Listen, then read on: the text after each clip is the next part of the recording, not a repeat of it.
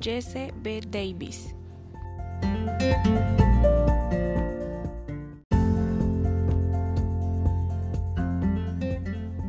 Nace en 1871. Fue el primero que trabajó la orientación desde dentro de la escuela, integrada al currículo escolar. Se le consideraba padre de la orientación educativa. Uno de sus aportes fue que inició un programa dedicado al cultivo de la personalidad, el desarrollo de carácter e información profesional.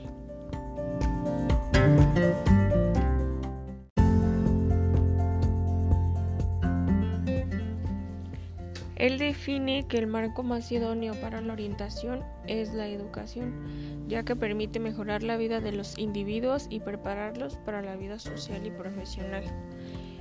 Él menciona que como instrumento va a proponer insertar el currículo de orientación educativa a orientación vocacional y moral.